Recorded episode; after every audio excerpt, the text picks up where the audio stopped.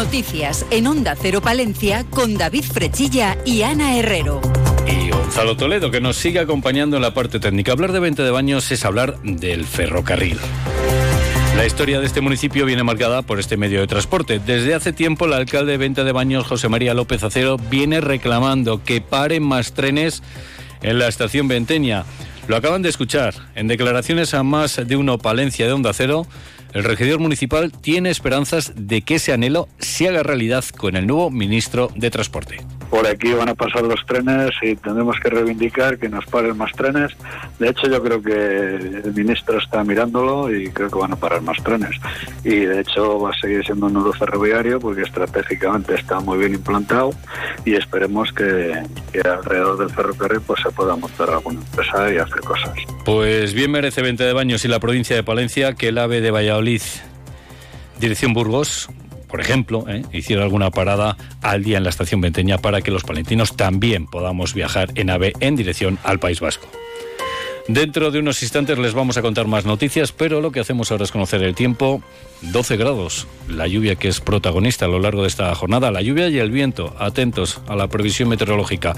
Agencia Estatal de Meteorología. Hola, ¿qué tal? Buenas tardes. Buenas tardes. Durante la tarde se aproxima la borrasca Irene, borrasca de gran impacto a la provincia de Palencia. El viento del suroeste aumentará de intensidad y puede alcanzar rachas fuertes o muy fuertes al final del día en áreas de montaña, rachas que pueden superar los 90 kilómetros por hora en el entorno de la Cantábrica. Cielo nuboso cubierto, las lluvias serán débiles y dispersas. Temperatura máxima de 15 grados en la capital, 14 en Aguilar de Campo y Carrión de los Condes, 12 en Cervera de Pisuerga y 11 grados en Guardo. Mañana miércoles el viento del suroeste se dejará notar en toda la provincia, rachas que pueden superar los 70 kilómetros por hora en la meseta y los 80 kilómetros por hora en la Cantábrica. Las lluvias serán débiles a moderadas, sobre todo en el oeste de la provincia, donde pueden ser persistentes hacia el suroeste. La cota de nieve alta entre 1.800 y 2.000 metros es una información de la Agencia Estatal de Meteorología.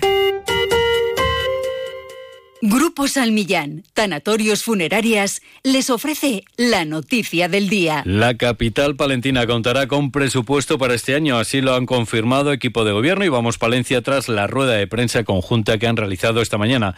Como les contábamos eh, desde ayer, este acuerdo ha sido posible gracias a las modificaciones solicitadas ayer por Vamos Palencia e introducidas por el equipo de gobierno durante el desarrollo de la Comisión de Hacienda. Pese a que el equipo de gobierno ya había incluido peticiones como la revisión del Plan General de Ordenación Urbana, el incremento económico para la puesta en marcha de la Oficina de Atracción de Empresas o el incremento de la cuenta consumo, Vamos Palencia suspeditó su voto favorable a que se aplace para otra anualidad el proyecto de la playa fluvial, destinando los 200.000 euros a otras partidas como el mantenimiento de las vías urbanas o la creación de nuevos huertos urbanos. Domiciano Curiel es el portavoz de Vamos Palencia. Pues eh, para nosotros es prioritario mejorar las aceras y los firmes de los barrios y destinar ciertos recursos al mantenimiento de los edificios de usos públicos antes que realizar un proyecto de una playa fluvial. Que no es que estemos en contra, que es que no estamos en contra de la playa, que, quede muy claro. Lo que, consideramos que dentro del primer año no es lo más prioritario para, para Palencia y para su, su desarrollo económico. Pese a que la playa fluvial se deja para otra anualidad, sí que se destinan 12.100 euros para el estudio del proyecto. También hay que destacar que pese a que el presupuesto no contiene partidas específicas para algunas cuestiones, bien con fondos propios o bien con fondos europeos, se va a trabajar en la puesta en marcha del proyecto de rehabilitación de la alcoholera y el plan de salud mental. Y desde el equipo de gobierno han recordado que este año se van a superar los 10 millones de euros en inversiones, ya que a lo incluido en el presupuesto pues hay que sumar eh, la ejecución de al menos un millón de euros del plan director de los cerros del Otero o la ejecución de 1,1 millones de euros de la zona de bajas emisiones junto con los 300.000 euros de la mejora de la eficiencia energética de la plaza de Abastos. La alcaldesa de Palencia, Miriam Andrés, afirmaba que este presupuesto sirve para dignificar la imagen de la capital palentina. Presentamos un presupuesto eh, a juicio del equipo de gobierno, hecho para dignificar la imagen de Palencia. Si había algo que nos preocupaba cuando estábamos en la oposición, era la imagen de dejadez, de suciedad que tenía la ciudad de Palencia y que veníamos reclamando a lo largo de los últimos años. Hacemos un esfuerzo ímprobo, como hace muchos años que no se hacía en este ayuntamiento, de inversión para dignificar la ciudad. Una de las partidas más destacadas de este presupuesto es la destinada a mejora de los espacios públicos, acerado y pavimentación. El equipo de gobierno se va a reunir con las asociaciones de vecinos para que éstas prioricen en qué zonas de sus barrios se debe actuar. Y también se han destacado los 415.000 euros destinados a juegos infantiles de la capital. Recordamos que el pleno para aprobar este documento se celebrará el próximo jueves. Grupo San Millán sigue creciendo en la capital y también en la provincia. En la calle Extremadura 12, nuevos velatorios crematorio con amplias y confortables salas. También en venta de baños y Villamuriel. Grupo San Millán. Siempre a su servicio las 24 horas del día en el teléfono 979 166 200.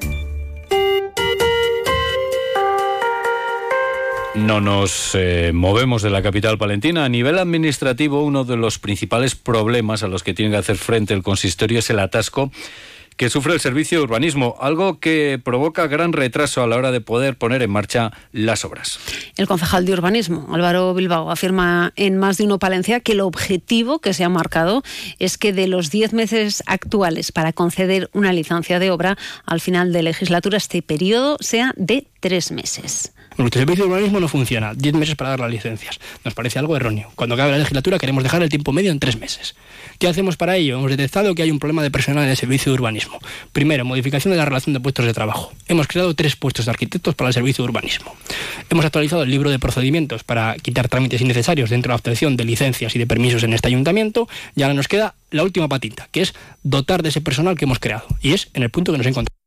Así como decía el concejal de urbanismo, esta mejora en la celeridad del servicio de urbanismo se va a conseguir aumentando el personal. Esta misma semana se va a publicar la oposición de tres plazas de arquitecto. Y aprovechando su presencia en los micrófonos de Onda Cero, le hemos eh, preguntado al concejal de urbanismo por el Colegio de Huérfanos Ferroviarios, afirmando que el ayuntamiento pues, no puede acometer por sí mismo una reforma de este edificio, por lo que habría que buscar fondos europeos para su rehabilitación, evidentemente también buscando un proyecto, o bien eh, que una empresa privada pues, quisiera poner en marcha algún proyecto en estas instalaciones. Seguimos hablando del Ayuntamiento de Palencia y en esta ocasión hablamos también de la agrupación palentina de la International Police Association, ya que ambas partes han suscrito esta mañana un nuevo convenio de colaboración mediante el cual se pretende completar y actualizar la formación que tienen todos los miembros de la Policía Local de la ciudad para, según ha puntualizado la alcaldesa Miriam Andrés, eh, pues que cuenten con la cualificación necesaria para prestar el servicio de calidad que los ciudadanos esperan de la administración pública. Según se desgrana en el documento que ha sido firmado por la DIL y el presidente de la agrupación, Luis Ángel Espeso Álvarez, con una periodicidad anual,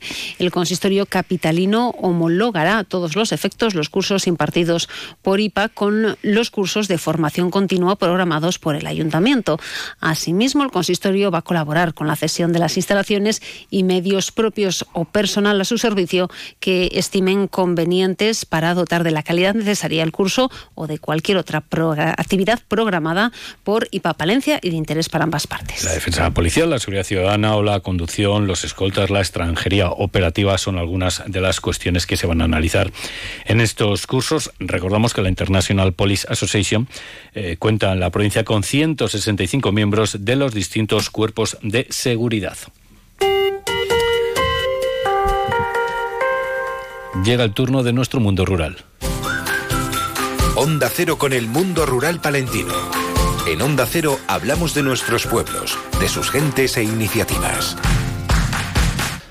Este jueves el Centro de Artes Escénicas Jorge Manrique de Paredes de Nava coge la entrega de los premios Mundo Rural Palentino que entrega Onda Cero Palencia. El Aguilar Film Festival y el Ayuntamiento de Aguilar de Campo recibirán el galardón proyección sociocultural. El Aguilar Film Festival ha cumplido 35 ediciones este pasado diciembre, convirtiéndose en un referente nacional de los festivales de cortometrajes. Nacía en 1989 como un festival de cine. Con los años se tomó la decisión de apostar por los cortos y ese paso les ha llevado a un puesto de privilegio en el panorama nacional. Actualmente es preseleccionador de los Goya, colabora con la Escuela de Arte y Cine o con la Seminci, entre otros. La alcaldesa de Aguilar, María José Ortega, reconoce que para ellos es fundamental la apuesta por el medio rural en el que están asentados. Desde el festival consideramos, uno, que el mundo rural es nuestro medio que no tiene un enfrentamiento con el mundo urbano, que son los dos igual de importantes, pero que en el mundo rural hay que empezar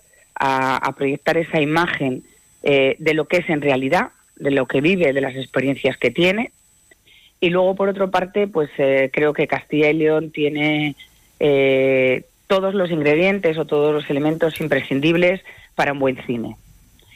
Buenos profesionales en cualquiera de los ámbitos necesarios para el cine, unos escenarios maravillosos Recordamos que la entrega de los premios tendrá lugar este jueves 18 de enero en el Centro de Artes Escénicas Jorge Manrique de Paredes de Nava durante la emisión en directo del programa Más de Uno Palencia que presenta Julio César Izquierdo a partir de las 12 y 25. Y nos vamos hasta la Diputación porque la empresa API Movilidad ha resultado adjudicataria del contrato para la mejora de la seguridad vial en travesías en carreteras de la red provincial con un presupuesto de adjudicación de 215.000 euros. El contrato contempla la instalación de semáforos en dos etapas, radar pedagógicos y señales luminiscentes en 17 travesías. El plazo de ejecución es de tres meses. Y seguimos en la Diputación porque Espinosa de Cerrato pide apoyo a la institución provincial para la renovación del alumbrado tradicional por lámparas LED.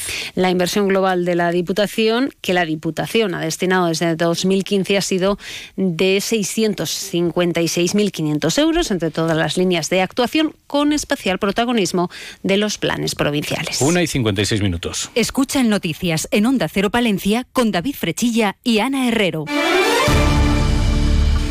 Nos vamos de nuevo hasta el Ayuntamiento de Palencia porque esta mañana ha tenido lugar la despedida institucional al obispo don Manuel Herrero. Desde el consistorio han querido reconocer y agradecer a don Manuel Herrero sus siete años en la comunidad palentina. Le escuchamos. Se trata de hacer presente de alguna manera, aunque sea un poco en, en casi diríamos en, en, líneas muy, muy, en trazos muy, muy sencillos, pues el reino de Dios, que es la justicia, la paz, la verdad, la vida y el amor, que es lo que nos hace auténticamente humanos y felices. Y eso es lo que yo humildemente pues he intentado con otros aquí hacerlo. Y al final, pues gracias a vosotros por descontado y a todos los palentinos. Recordamos que el nuevo obispo tomará posesión de su cargo el próximo sábado. Deportes. Hablamos de baloncesto. Zander Palencia sigue sondeando el mercado para incorporar un nuevo jugador a su plantilla. El club anunciaba ayer el acuerdo con Whittington para su salida del club y ahora busca en el mercado un jugador que ocupe su plaza. Así nos lo explica Gonzalo Ibáñez, el presidente del club, que reconoce que se está mirando lo que hay en el mercado, pero que es complicado encontrar jugadores interiores y que estén dentro de las posibilidades del club. Digo que dentro de nuestras posibilidades, eh, nosotros en el mercado, en función de lo que haya y de lo que pensemos que puede ayudarnos, nos vamos a mover, ¿no? Entonces, eh, de aquí a final de temporada, eh, si vemos cosas que interesantes que puedan ayudar, lo, haremos con el fin de competir el resto de que queda esta segunda vuelta hasta el final. Pues hoy nos vamos a despedir con música.